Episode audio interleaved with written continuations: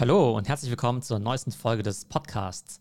Heute gibt es eine spannende Case Study zu Gucci, denn Gucci ist ja eigentlich die digitalste und auch innovativste aller Luxusmarken und wir werden eben vor allem lernen, wie sie das Thema Generation Z angehen. In puncto Digitalisierung ist es bei Luxusbrands mal besonders spannend, weil da gibt es halt einige, die sind super advanced und andere sind wirklich erzkonservativ. Die, die advanced sind, die sagen natürlich, hey, wir haben die Ressourcen, wir haben die Kreativität, um neue Sachen auszuprobieren. Und die, die konservativ sind, die sagen, naja, unsere Kunden, die sind ja eigentlich älter, müssen wir eigentlich diese ganzen neuen Medien und diesen ganzen Schnickschnack wie TikTok eigentlich nicht bedienen. Und da ist natürlich ganz spannend zu sehen, wie diese verschiedenen Companies dieses Thema angehen. Noch vor fünf Jahren hätte ich gesagt, dass Burberry da eben sehr innovativ ist, was das Thema digital angeht. Die sind nach wie vor auch sehr gut. Ich glaube, der Unterschied bei Gucci ist eben, dass die nicht nur sehr innovativ sind, sondern eben ganz gezielt das Thema Generation Z angehen und sich eben wirklich bei den ganz jungen Kunden eben schon platzieren. Und gerade das ist ja ein Bereich, wo ja viele Luxusbrands, vielleicht auf den ersten Blick auch zu Recht, sich fragen, Mensch, alles schön und gut mit TikTok und so weiter, aber haben die Kunden da überhaupt genug Geld? Und wie wir am Beispiel von Gucci sehen werden, haben junge Leute sehr viel Geld und können sehr viel ausgeben, wenn man ihnen eben die richtigen Produkte auf den richtigen Kanälen zeigt. Tatsächlich macht es erstmal Sinn zu vermuten, dass junge Leute vielleicht nicht die beste Zielgruppe sind für Luxusmarken, da Luxusmarken irgendwie teuer sind. Und die Frage natürlich ist, wer sich das leisten kann. Aber wenn wir jetzt eben auf die Zahlen von Gucci schauen, dann kommen eben 60 Prozent aller Umsätze bereits von Kunden unter 35 und die Generation Z ist eben hier die am stärksten wachsende Kundengruppe. Vielleicht nochmal kurz zur Definition. Generation Z sind ja diejenigen, die nach 1995 geboren sind. Also mal kurz schnell Kopf rechnen. Also die ältesten Gen Z, die sind heute eben 26 Jahre alt. Millennials sind dann eben Leute, die bis 1980 geboren sind.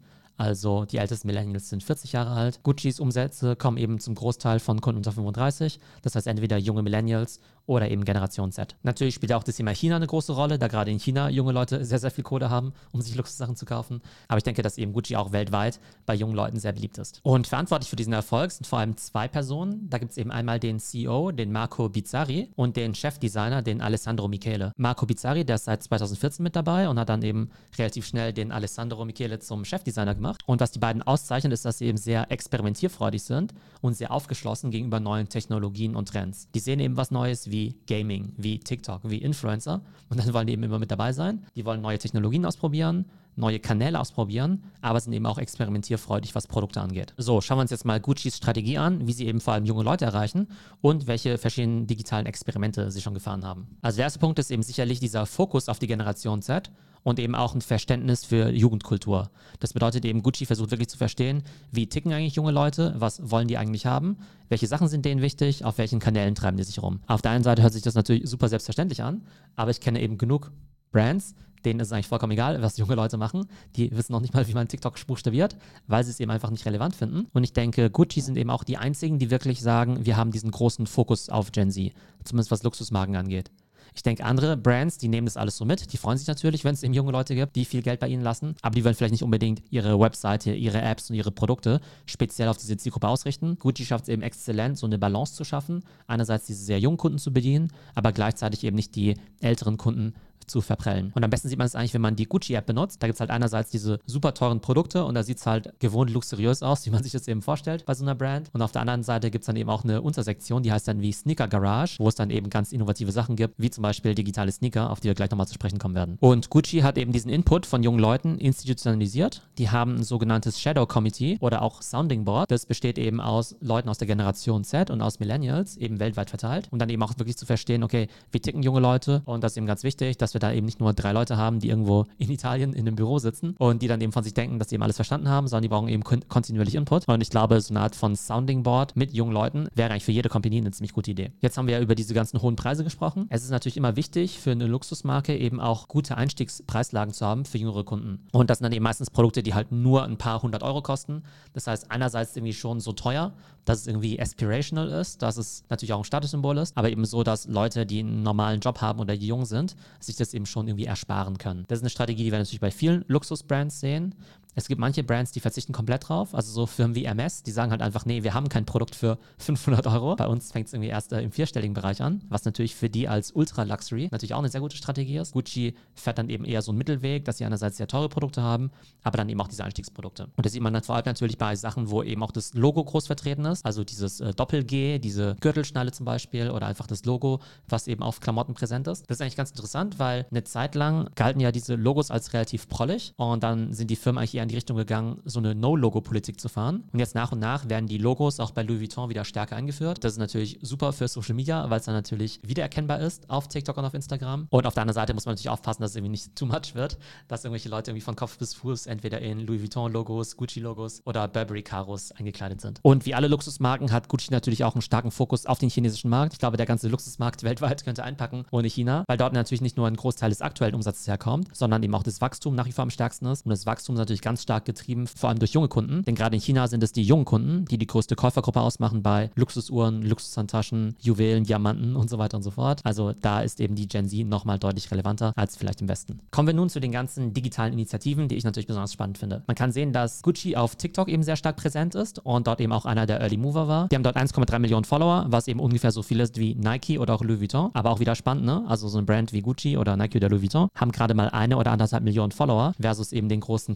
TikTok-Accounts, die eben zig Millionen Follower haben. Da sieht man eben einfach, dass auch auf TikTok Personen besser funktionieren als eben Brands. Aber weil Gucci eben eine beliebte Brand bei Influencern und bei Usern ist, kriegen die eben auch so sehr viel User-Generated Content und eben auch Views auf ihre Produkte, auch wenn sie selber bislang erst 126 Videos gepostet haben. Und auch da kann man wieder sehen, während andere Brands im Jahr 2021 immer noch diskutieren, ob sie auf TikTok gehen sollen, ist Gucci da natürlich schon lange ziemlich engagiert mit dabei. Dann arbeitet Gucci natürlich eng mit Influencern zusammen. Das sollte mittlerweile eigentlich in der Luxusszene Standard sein. Viele Firmen haben immer noch keine richtige Influencer-Strategie und meistens äußert sich das darin, dass viele Brands eben nur mit einer Handvoll an großen Influencern zusammenarbeiten, anstatt das Ganze eben relativ breit zu streuen. Bei Gucci sind sie eben so mittendrin, habe ich den Eindruck, dass sie eben schon mit vielen Influencern zusammenarbeiten, aber jetzt eben nicht so diese Mikro- oder Nano-Influencer-Strategie fahren, wie es vielleicht eine Shein oder so tut, die natürlich jetzt auch in einem anderen Preissegment sind. Was mich ehrlich gesagt überrascht, ist, wie engagiert Gucci bei dem ganzen Thema virtuelle Güter und eben auch Gaming ist. Ich habe ja vorhin schon diese digitalen Sneaker angesprochen. In der Gucci-App kann man sich zum Beispiel Augmented Reality Sneaker kaufen für 12 Dollar. Die habe ich mir auch vor ein paar Monaten mal gekauft aus Spaß. Und zwar kann man dann eben durch die Gucci-App sich dann eben diese Schuhe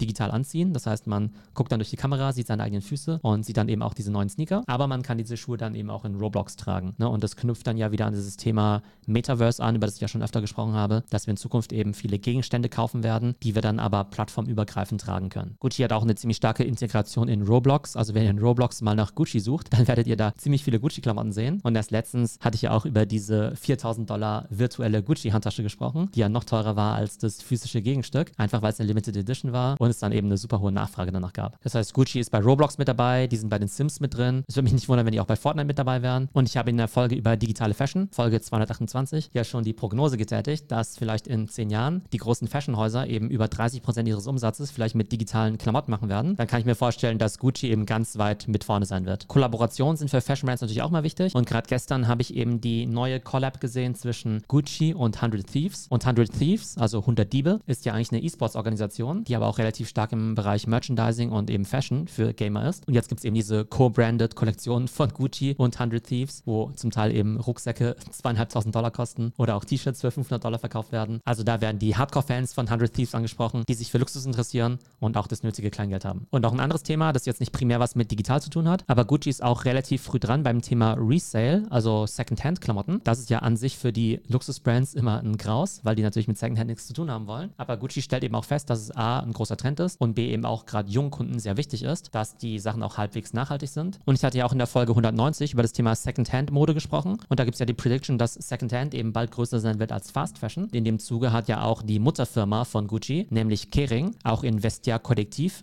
investiert. Und Vestia Kollektiv ist ja eines der größten Resale-Unternehmen im Bereich Luxus-Fashion. Und da gibt es sicherlich einen engen Austausch zwischen Vestia Kollektiv und Gucci, wie man dieses ganze Thema Secondhand und Resale am besten angeht. Also, was sind meine drei Learnings aus dieser Gucci Case Study? Das erste ist eben, dass es gleich dreifach Sinn macht, sich auf diese Generation Z zu konzentrieren, weil die Gen Z eben heute schon eine enorme Kaufkraft hat, aber man gewinnt eben auch schon Kunden für die nächsten 30 Jahre. Das ist ja auch die Strategie, die Apple fährt, dass gerade junge Kunden ja alle Apple ganz cool finden und die werden dann natürlich die nächsten 30 oder 50 Jahre sogar Apple-Kunden sein. Jetzt schon eine enorme Kaufkraft. Man bildet aber eben auch schon eine Kundengruppe für die nächsten zig Jahre. Und gleichzeitig, ganz, ganz wichtig, die Generation Z sind natürlich auch Trendsetter für andere Generationen. Und man verjüngt dadurch eben auch die Marke. Denn Gen Z sind ja eben die Leute, die ne, Trends prägen. Das sind ja junge Leute. Die sind also auch sehr auf Social Media aktiv. Und letztendlich das, was die jungen Leute tragen, sehen natürlich auch andere Leute. Und dann sagen sich vielleicht auch irgendwann so Millennials, hey, cool, was die jungen Leute da tragen mit Gucci, da möchte ich irgendwie mitmachen. Und auch für ältere Kunden wird Gucci dann eben auch begehrter, wenn sie eben sehen, dass die ja jungen, hippen Leute das auch tragen. Also von daher gibt es mal sehr gute Abstrahleffekte.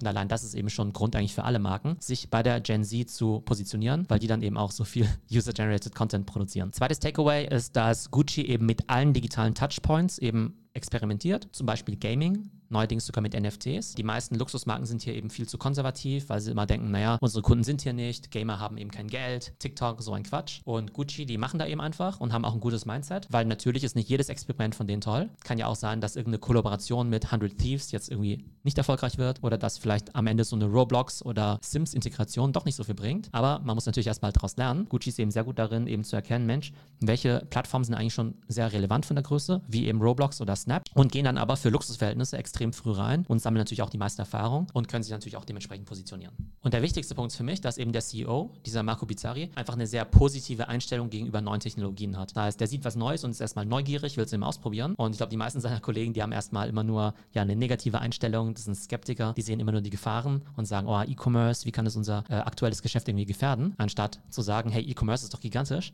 damit können wir ja ganz neue und globale Zielgruppen erreichen. Also Fazit, ich glaube, von Gucci kann man extrem viel lernen, natürlich vor allem, wenn man im Bereich Fashion und Luxury unterwegs ist, aber auch jede andere Brand sollte eben so dieses Gucci-Mindset haben und sagen, hey, ich experimentiere mit diesen neuen Plattformen. Und wenn sogar ein Gucci als Luxusmarke eben sich sozusagen nicht zu schade dafür ist, erstmal an jüngere Zielgruppen ranzugehen, dann sollte aus meiner Sicht eben so eine mittelpreisige Brand da eben nicht so arrogant sein, zu sagen, hey, wir wollen mit Influencern oder Gaming oder TikTok eben nichts zu tun haben. Also ich hoffe, die Folge hat euch gefallen. Wie immer würde ich mich freuen, wenn ihr den Podcast euren Freunden empfehlt und wenn eure Company eben Hilfe braucht bei der Digital- oder Social-Media-Strategie, dann meldet euch gerne bei mir. Ich biete da Keynotes, Seminare und eben auch Strategieberatung an. Meldet euch gerne per Mail oder per LinkedIn. Ich hoffe, es geht euch gut und bis zum nächsten Mal.